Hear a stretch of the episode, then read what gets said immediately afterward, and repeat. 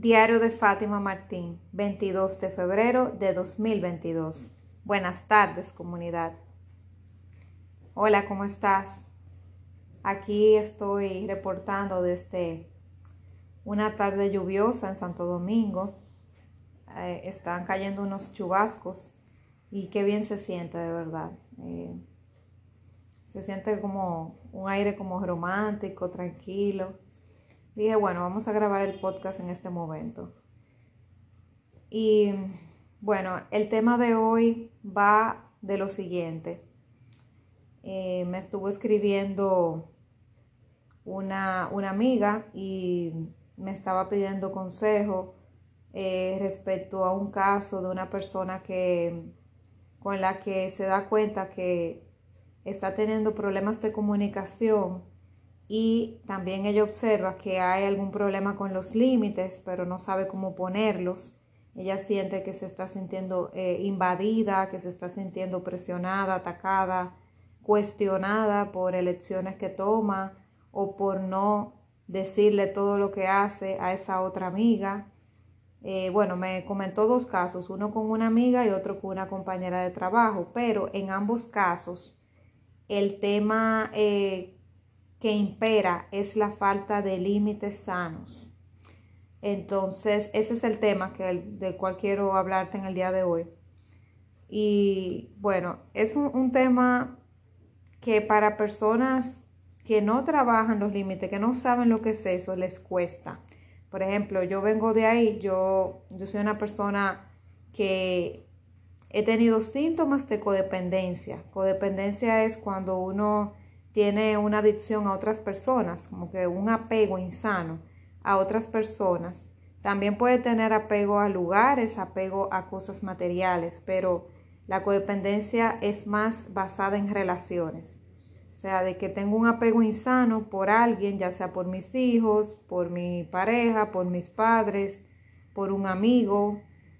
E, es relaciones de, de humanas, de persona a persona. Entonces, eh, las personas que sufren de codependencia, pues les cuesta poner límites o no saben conscientemente cómo ponerlos porque nunca se les ha enseñado cómo poner límites, porque vienen de familias que son disfuncionales y eh, en esa casa que se criaron, ya sea que lo hayan criado sus padres, sus abuelos, tíos, esas personas que lo criaron tampoco tuvieron esa información, por eso no se la pasaron.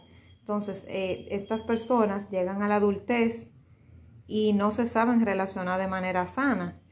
Eh, es imposible, por más, eh, o, sea, con más libertad que, que tenga una relación, por más, no quiero decir libertinaje, porque libertinaje es como una libertad irresponsable, sino que por más libertad que haya en una relación, siempre tiene que haber límites sanos siempre en algo tiene que haber límites, porque cada quien, eh, cada una de las partes involucradas tiene ciertos valores y cada una de las partes involucradas tiene cosas que permite, cosas que no permite, cosas que tolera, cosas que no, cosas que está dispuesta a negociar, pero siempre hay ciertos límites, aunque no se digan de manera expresa. Entonces siempre va a haber algo que yo no voy a tolerar y otras cosas que sí, otras cosas que no tolero tal cual, pero si la negociamos, podemos ver qué tanto de eso yo podría tolerar y qué tanto no. Y la otra persona también. Entonces siempre debe de existir límites, porque si no se ponen límites, pues la relación se va a volver un verdadero disparate. Entonces eso ha pasado aquí, en, este caso que te comento, y, y nos pasa a todos, creo que a todos, no quiero generalizar, pero yo también eh, he sufrido mucho de esto y cada día trabajo para, para que si no estoy poniendo límites, poder tener la fortaleza para ponerlo. Cuando me llega el momento que me doy cuenta que hay que hacerlo, poder hacerlo. Entonces, normalmente, las personas que no saben poner límites, eh, ellas no saben ponérselo a, a otra, ¿verdad? Aunque en realidad soy yo que me pongo los límites. Pero ellos no saben definir límites pero las otras personas con las que se relacionan tampoco, porque nosotros atraemos personas en nuestro mismo nivel de vibración. O sea, si yo no sé poner límites, normalmente voy a atraer personas que tampoco saben. Si yo, por ejemplo, soy una persona que no me sé relacionar de manera, no puedo tener intimidad emocional, yo suelo buscar personas que tampoco están abiertas a intimidad emocional. ¿Me doy a entender? Entonces, uno atrae lo que uno es. Entonces, si yo no sé poner límites, lo más probable es que el otro tampoco. Puede haber una que otra relación de una persona sana, pero muchas veces cuando son personas así, chocan. O sea, uno lo ve extraño, o sea, la persona que no sabe poner límites ve extraño una persona tan sana, inconscientemente, no es que va a decir, ay, sí, esa persona es muy sana, no. Inconscientemente la ve demasiado sana y, muchas veces ni se relacionan.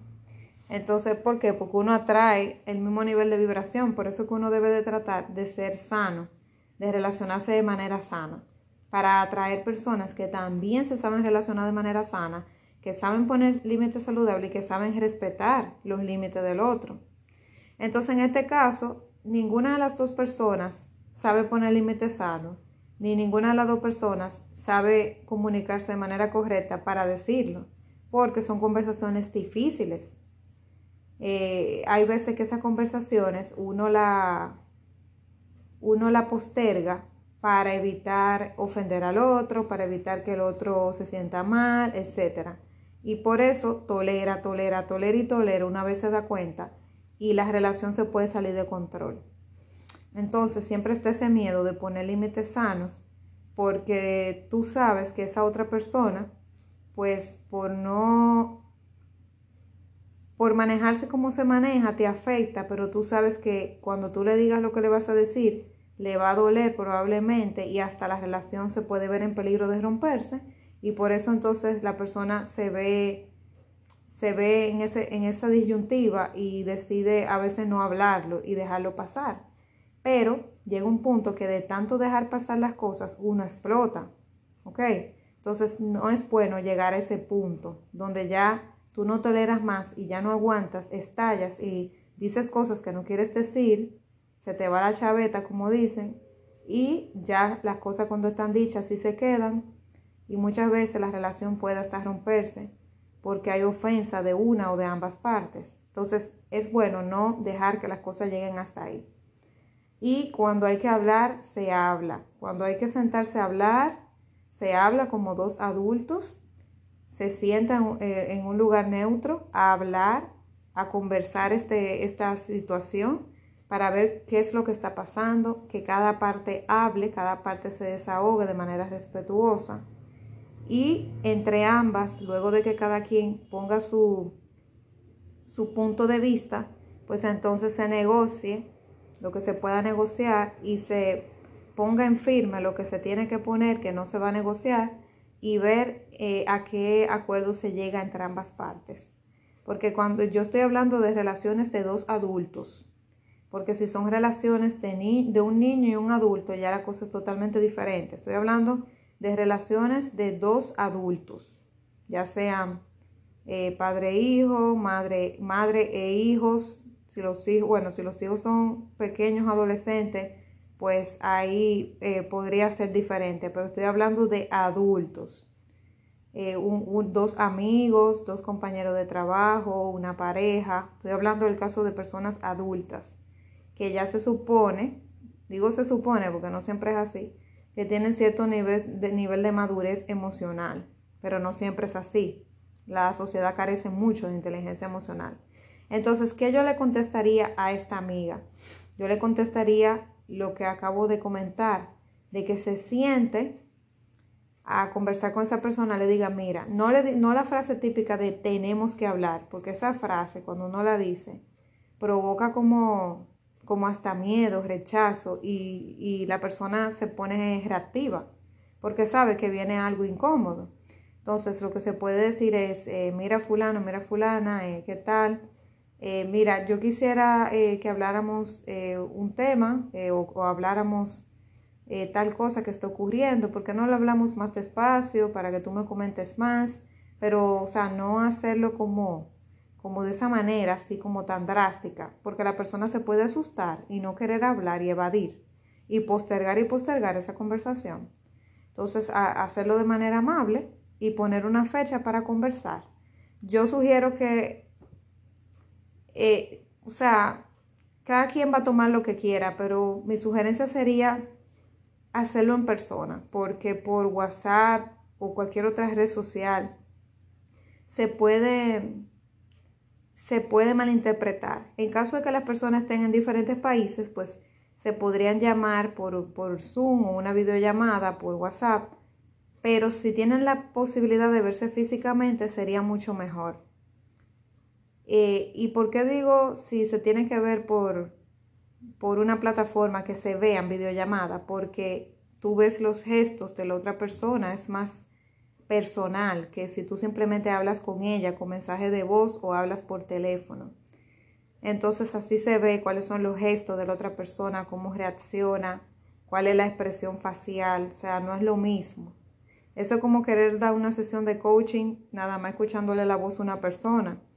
No se percibe todo porque el coach tiene que ver la posición de la persona, la forma de, expresar las palabras, los, los gestos que hace con la cara, con las manos, con los brazos. O sea, es algo como el cuerpo habla más incluso que las palabras, es algo que se necesita para dar una buena sesión de coaching. No, no con una nota de voz o un, audio sin cámara, sin imagen, se va a poder dar una buena sesión. Entonces, así mismo yo sugiero que hablen, ya sea por una videollamada o si tienen la posibilidad de hablar físicamente, pues físicamente. En un ambiente lo más relajado posible, y cuando llegue el momento conversar el tema. ¿Por qué? Porque si tú realmente valoras esa relación, entonces mientras más la postergues, más se va a ir acumulando. Puede llegar un punto que no haya vuelta atrás. Entonces, si de verdad cada quien valora la relación, debe de buscar la manera de buscar ese momento, de sentarse y comunicarse y poner los puntos sobre las IES y decir cada quien lo que tiene que decir de manera respetuosa. Porque si se pierde el respeto en algún momento, pues la persona que se da cuenta que le están faltando el respeto puede eh, romper la conversación en ese momento, decir o postergarla para otro momento si la otra persona se altera demasiado, porque no tienes que permitir por nada del mundo que se te falte el respeto. Yo también recomiendo un libro que me ayudó muchísimo a mí. Eh, una coach me lo recomendó, pero ya me lo había leído en ese momento se llama Límites. Y ese libro de Límites es maravilloso. Los autores son Henry Cloud y John Townsend. Y ese libro es escrito por, uno de ellos es como pastor de una iglesia, pero a pesar de que es un libro que habla mucho de religión, tiene validez eh, para todas las personas, sean muy espirituales o sean religiosas. Entonces me gustó muchísimo porque habla de cómo poner límites sanos, ya sea un familiar, a un compañero, un amigo, porque eso es parte del amor propio. Cuando tú pones un límite a alguien, que tú le dices, mira, eh, las cosas son de esta manera, o sea, no siendo intransigente, pero tú poniendo claro lo que tú no vas a negociar. Mira, aquí eh, yo no estoy de acuerdo con tal cosa, eh, esto es lo que yo opino, esto es lo que estoy dispuesta a tal cosa, no estoy dispuesta a esto, los valores que tú estás dispuesto o no dispuesto a negociar, tú tienes que decirlo claro. No quedarte callado por miedo a que la relación se rompa. ¿Por qué? Porque si tú haces eso de que negociar tus valores, y créeme que la mayoría de las personas lo han hecho, de negociar sus valores en algún momento con tal de no perder una relación, Créeme que te van a ir respetar, esos valores lo van a ir respetar y luego te vas a sentir que te estás traicionando a ti mismo, que te estás decepcionando. Y puede ser al final que de todas maneras la relación termine por romperse, porque es una relación que donde no, donde, o sea, si tú estás negociando tus valores, ya tú no estás bien. Si por ejemplo tú estás negociando el valor fidelidad, vamos a decir en el caso de una pareja, que tú tengas ese valor y la persona lo irrespeta y no te da la importancia suficiente y repite, tú te das cuenta que la persona lo está irrespetando y no, no tiene tanto interés como dice en la relación, por más que hable. Si tú negocias el valor respeto, que esa persona te levanta la mano para pegarte o lo que sea, no te está respetando.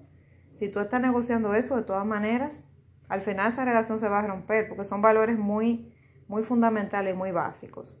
Entonces tú tienes que estar dispuesto a decir qué se hace y qué, y qué no. Y es válido. Esa otra persona también te va a poner límites. Esa persona también te va a decir que ella está dispuesta a negociar o que no. Te lo dice con tu comportamiento o te lo dice eh, mientras se van conociendo o en algún momento puntual. Pero no tiene nada de malo que lo hagas. Hay personas que dicen, bueno, si yo pongo tantos requisitos, eh, la persona no se va a querer relacionar conmigo. Porque yo eh, tengo que ser un poquito más comprensivo, más permisivo. No, hay ciertas cosas que se pueden negociar pero hay otras que no, porque van en contra de, de, cómo tú te criaste, de los valores que tú crees, que no siempre son con lo que te criaste, sino valores que tú adoptas en la adultez. Y si va en contra de eso, nunca te va a hacer feliz. Entonces, tú tienes que, que estar con personas que vibren en tu misma sintonía. Pueden tener diferencia, claro que sí, cada quien se respeta, ¿ok? Yo no digo que si, por ejemplo, esa persona es de un equipo de, de béisbol y tú tienes que ser del otro. Si un equipo de básquetbol, tú tienes que ser de ese mismo. No. Eh, tiene, o sea, pueden ser de diferentes teorías eh, eh, políticamente de diferentes partidos, pueden tener diferentes gustos, todo eso, pueden tener diferentes maneras de pensar. Pero en las cosas básicas de la vida, como el respeto, la comunicación, cualquier otros valores que tú tengas, esas personas tienen que honrarlo y tú eres el primero que tienes que honrarte a ti mismo dando el ejemplo. O sea, porque si por ejemplo tú tienes ese valor, el valor respeto, pero tú mismo no te estás respetando, pues entonces no se lo puedes pedir a los demás, porque con qué valor moral se lo vas a pedir a otros si ni tú mismo te lo aplicas. Por eso es que hay que tener congruencia con lo que uno pide y lo que uno hace. Porque entonces, ¿cómo vas a pedirle al otro si no haces? Bien. Entonces, ese libro de límites eh, lo pueden descargar en, Amazon, lo venden, eh, lo pueden bajar en Kindle. Eh, me imagino que las librerías locales lo tienen, pero lo puedes ir buscando por internet para ver en cuál librería de tu país aparece. Es un libro fácil de leer.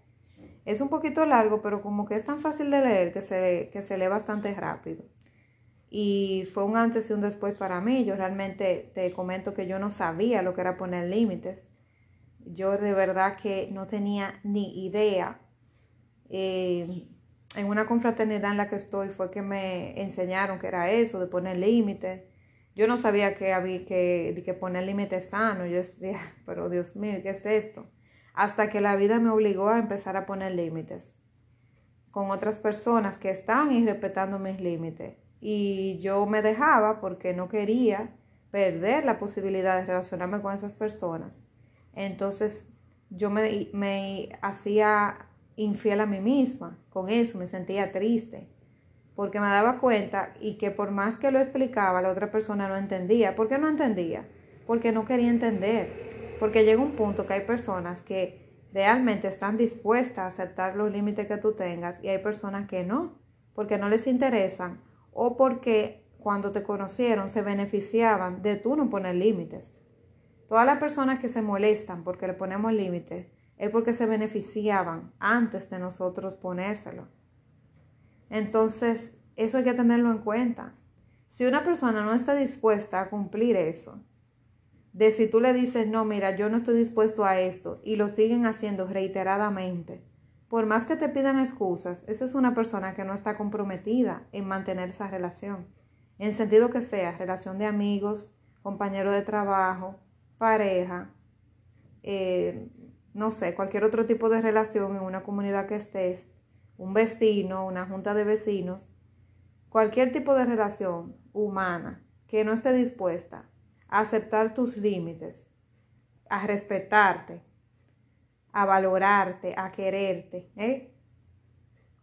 es porque realmente o no le interesa la relación o no le interesa respetar tus límites porque esa persona no se maneja de esa manera y no le interesa. Entonces a veces queremos camuflajear y decir, ay, no, es que tal persona dijo tal cosa, parece que yo la entendí mal. Esa persona, por ejemplo, esa persona me engañó, pero sí, no fue su intención, fue que ese día se fue de copas y qué sé yo qué, pero él no tuvo la intención o ella no tuvo la intención, o tal persona eh, sí me faltó el respeto delante de sus amigos, me hizo bullying delante de la gente, pero eso fue que fue en broma, no fue para herirme, pero tú sabes en el fondo que te hirió y tú sabes que lo hizo expresamente, o tú sabes que esa persona te, te hizo un daño expresamente, sabiendo la consecuencia y lo hizo como quiera, esa persona entonces no te quiere y no te valora.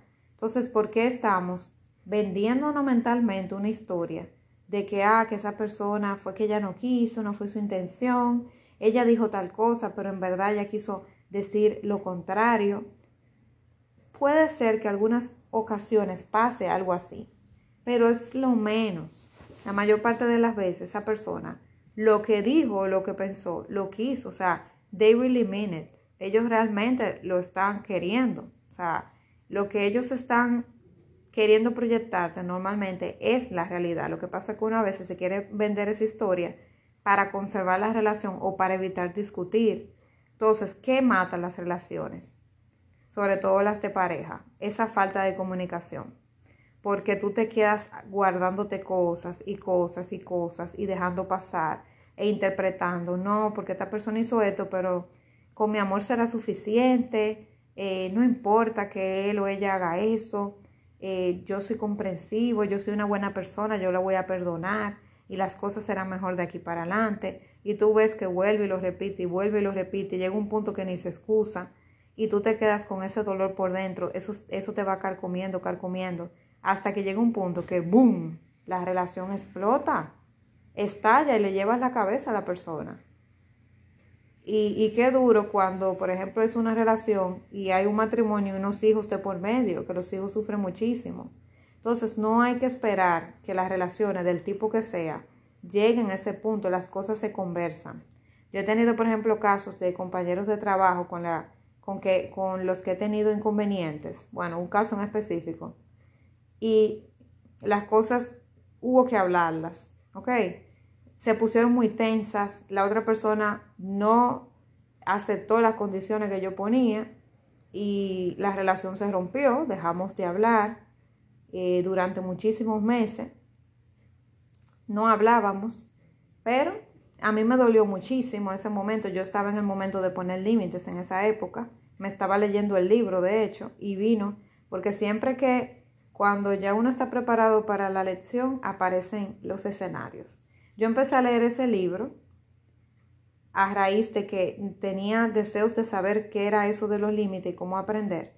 Y empezaron las situaciones, ¿ok? Pasó una situación con una expareja de falta de límite, pasó la situación con la compañera de trabajo. Y, o sea, yo decía, wow, pero esto es increíble. Yo me estoy leyendo el libro, pero yo estoy viviéndolo y ahora yo no sé ni qué hacer. O sea, la vida me puso a prueba. O sea, tú quieres límite, pues aprende. Y recuerdo en esa ocasión que con esa compañera de trabajo, pues nos sentamos a hablar, eh, hablamos fuerte, cada quien dijo lo que tenía que decir, la otra persona no estuvo de acuerdo conmigo, como te dije, la relación se rompió. Eh, al día de hoy todavía hablo con la persona porque tenemos una relación laboral, pero es una relación cordial, pero por lo menos al día de hoy, aunque solamente hablamos por trabajo, podemos hablar. Y a pesar de todo, como ha pasado mucho tiempo, pues entonces esa persona y, yo como que no es que somos amigas, pero por lo menos cordialmente nos podemos saludar y podemos llevarnos de una manera eh, en paz y de una manera eh, respetuosa, o sea, cada quien respetando su espacio. Pero yo sé que si yo no hubiera trabajado los límites, eh, nosotras tuviéramos que hablarnos con intermediarios. O sea, hubiera sido una cosa que posiblemente nuestros jefes no hubieran reportado, hubieran, hubieran llevado a capítulo, hubiera habido una discusión gigante que todo el mundo se hubiera enterado, qué sé yo, hubiera pasado muchas cosas, pero eso no pasó de ahí porque lo hablamos como dos adultos.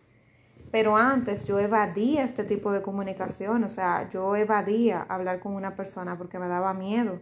Yo evadía, por ejemplo, hablar con mi pareja precisamente de algo que no me gustaba o, varias cosas que no me hayan gustado, precisamente porque me daba miedo su reacción, me daba miedo que me dijera que la relación se iba a terminar. Y así, así me pasa con mis padres, con mi hermano, o sea, pero ya yo entiendo que si tú no hablas las cosas, va a llegar un punto que estallan como una olla de presión y llega un punto que ya tú no estás dispuesto a conversar. Tú simplemente vomitas todo lo que tienes y mandas a la otra persona, como dicen, para el carajo. La mandas para allá y ya la relación ya no hay nada que hacer, se rompe. Porque es un odio, un resentimiento que tienes que ya tú ni escuchas lo que el otro dice. Ya no estás dispuesto ni a conversar, ni a negociar, ni a nada. Simplemente tú lo que haces es que le das el veredicto final a otra, persona, la insultas, le dices de todo, te desahogas y la mandas a freír tuzas. Entonces no tenemos que esperar que las cosas lleguen ahí. Van a haber relaciones que se van a romper, que vamos a, a poner límites y a conversar y la otra persona no va a estar dispuesta y va a preferir que se rompa. Perfecto. Si es así, pues esa relación llegó a su final. No te sientas mal por eso. Siéntate mal por tú no haberte respetado primero y no haber puesto tus límites. Pero no te sientas mal por, por haber reclamado tus derechos, por haber utilizado ese derecho que tienes. Siéntate mal por no haberlo hecho. Ya el problema de la otra persona es de ella. Que el otro, que el otro bregue, si el otro le molesta, si se, si patalea, si llora, si se ofende, si lo que sea, siempre y cuando tú hayas hablado con esa persona con respeto y altura, ya tú no tienes nada que deberle. Ya ese problema de cómo maneje sus emociones, sus sentimientos esa persona y cómo sea la relación de ahí en adelante, es su problema, no es el tuyo. Trabaja lo que está del lado de tu cancha, no lo del lado de la cancha del otro. Así que eso es lo que te quería comentar por el día de hoy. Aprendamos a poner límites comunicándonos, siendo receptivos, siendo valientes cuando hay que tener conversaciones difíciles y amando al otro. Pero para eso tengo que amarme yo primero. Nos vemos mañana, seguro que sí. Un fuerte abrazo.